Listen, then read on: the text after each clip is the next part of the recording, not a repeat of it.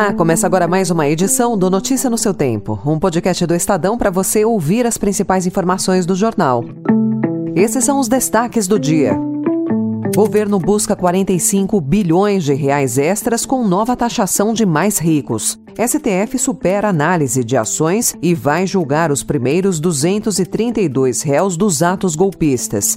E a massa de ar que trouxe frio e fez chover mais do que o esperado no Sudeste. Hoje é terça-feira, 29 de agosto de 2023. Estadão apresenta Notícia no seu tempo.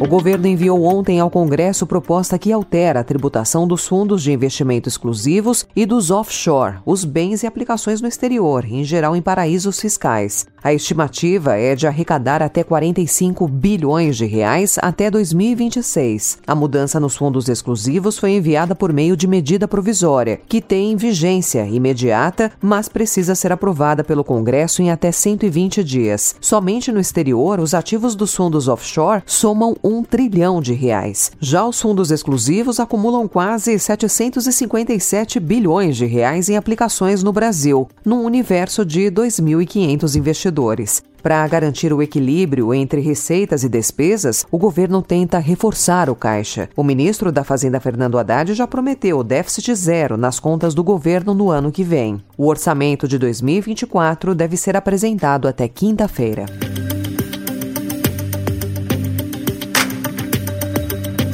O Instituto de Pesquisa Econômica Aplicada, o IPEA, divulgou ontem, véspera do debate no Senado que vai reunir governadores que vão discutir a reforma tributária, um estudo indicando que 18 estados e o Distrito Federal vão ampliar a sua participação no bolo tributário se as mudanças já aprovadas pela Câmara dos Deputados forem ratificadas pelos senadores. Segundo o trabalho, 82% dos municípios do país vão arrecadar mais e o grau de desigualdade cairia 21% entre as cidades.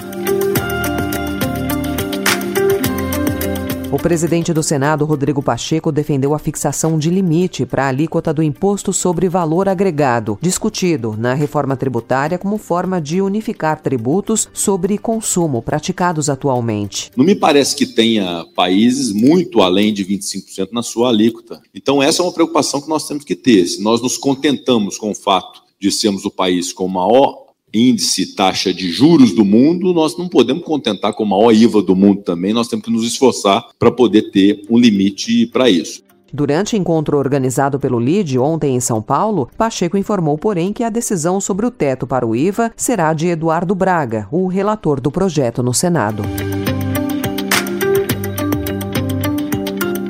Ontem, o ministro da Economia da Argentina, Sérgio Massa, esteve em Brasília reunido com o presidente Lula e com o ministro da Fazenda, Fernando Haddad. Massa deixou o encontro com um acordo de 600 milhões de dólares para financiar exportações brasileiras, garantido pelo Banco de Desenvolvimento da América Latina e Caribe. Vocês sabem que cada 600 milhões de dólares que importa Brasil la Argentina em matéria automotriz são 600 milhões de dólares que vuelven de Argentina a Brasil em materia automotriz por el ensamble y la sinergia que tiene nuestra industria automotriz. Ele busca aliviar as finanças argentinas no curto prazo, em tempo de dar um pouco de oxigênio para a candidatura na eleição presidencial de 22 de outubro. A visita ocorre horas após o ministro anunciar medidas para conter a crise que ignoram os pedidos do FMI para o país conter gastos.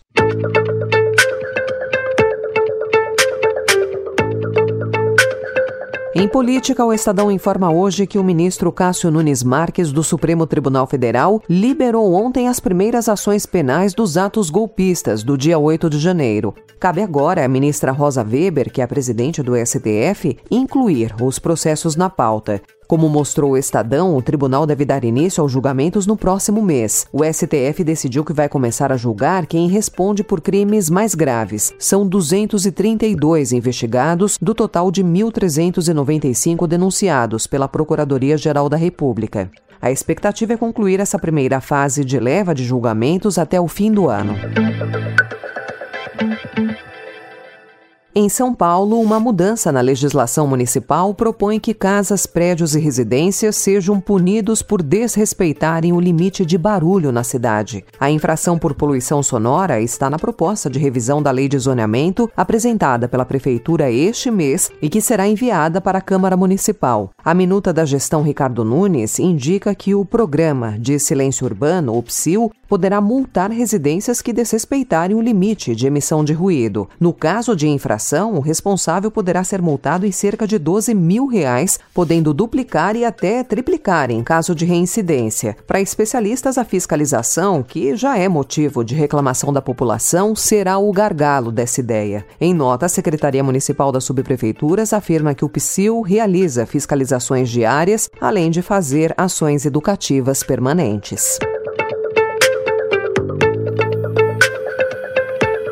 O governo de São Paulo anunciou ontem a criação de uma tabela própria de remuneração para procedimentos do Sistema Único de Saúde feitos por hospitais conveniados, como Santas Casas e outros filantrópicos. Chamada de Tabela SUS Paulista, ela pagará um complemento de até quatro vezes o valor repassado a esses hospitais pelo Ministério da Saúde pela tabela SUS, o que fará o valor total ser de cinco vezes o que é pago hoje. O secretário de Estado da Saúde, Eleus Spaiva, afirmou que os maiores complementos pagos pela tabela SUS paulista serão para procedimentos com grande fila de espera ou os que não tiveram reajuste pela tabela federal nos últimos anos. Nenhum procedimento ficará sem reajuste. Reajustes não serão lineares. Priorizará, com um aumento maior, os procedimentos com maior defasagem e os que têm demanda reprimida.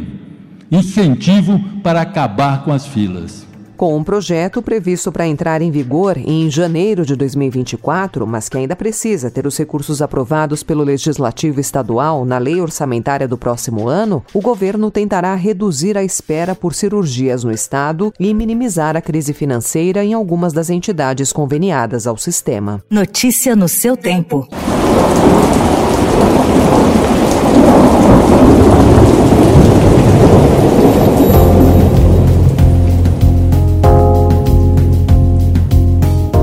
Foi somente o frio que atingiu o sudeste do Brasil no último fim de semana. Os estados de São Paulo e do Rio de Janeiro também precisaram conviver com a chuva, que chegou forte em algumas regiões, em especial no litoral. A precipitação foi maior do que o esperado para essa época do ano. Segundo meteorologistas, essa forte chuva foi motivada pela chegada de uma frente fria entre sexta-feira e sábado. De acordo com o IMET, depois de uma semana com temperaturas atípicas, a amplitude térmica em todo o país deve ser menor nesta semana, mais dentro das características típicas do inverno brasileiro. Em São Paulo, a temperatura deve subir lentamente até domingo, que deverá ter máxima de 29 graus. Hoje deve ficar entre 14 e 17 graus. O IMET também informa que as chuvas dessa semana devem se concentrar especialmente no sul do país.